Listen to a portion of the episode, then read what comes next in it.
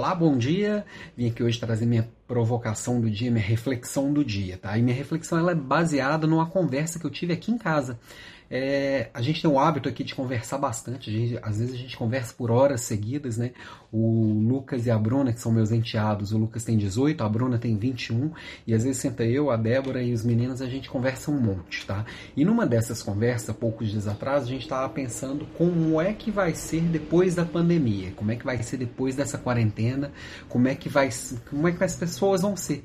E eu achei interessante que eu e a Débora achando que, dizendo a nossa visão de que muita coisa vai mudar, muitas pessoas vão se transformar. E o Lucas falou assim: Ah, eu acho que não vai mudar nada. Vai continuar tudo igual.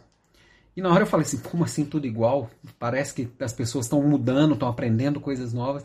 Mas depois eu comecei a refletir que no mundo dele, na visão de mundo dele, é, o que as pessoas estão fazendo são coisas que elas já faziam, elas já são digitais, elas já, já conversam à distância, ele tem amigos em toda parte do mundo, então, teoricamente, vai continuar tudo igual. Agora, a minha geração, os quarentão aqui, é a gente está precisando se reinventar e a gente está vendo tudo muito diferente, a gente vê a nossa geração é, mudando drasticamente. Então, a minha percepção de que o mundo vai mudar muito parece válida. E a percepção dele de que o mundo não vai mudar nada também parece válida. A diferença é que essa distância dessas duas visões de mundo, elas vão se aproximar muito e elas se aproximam muito.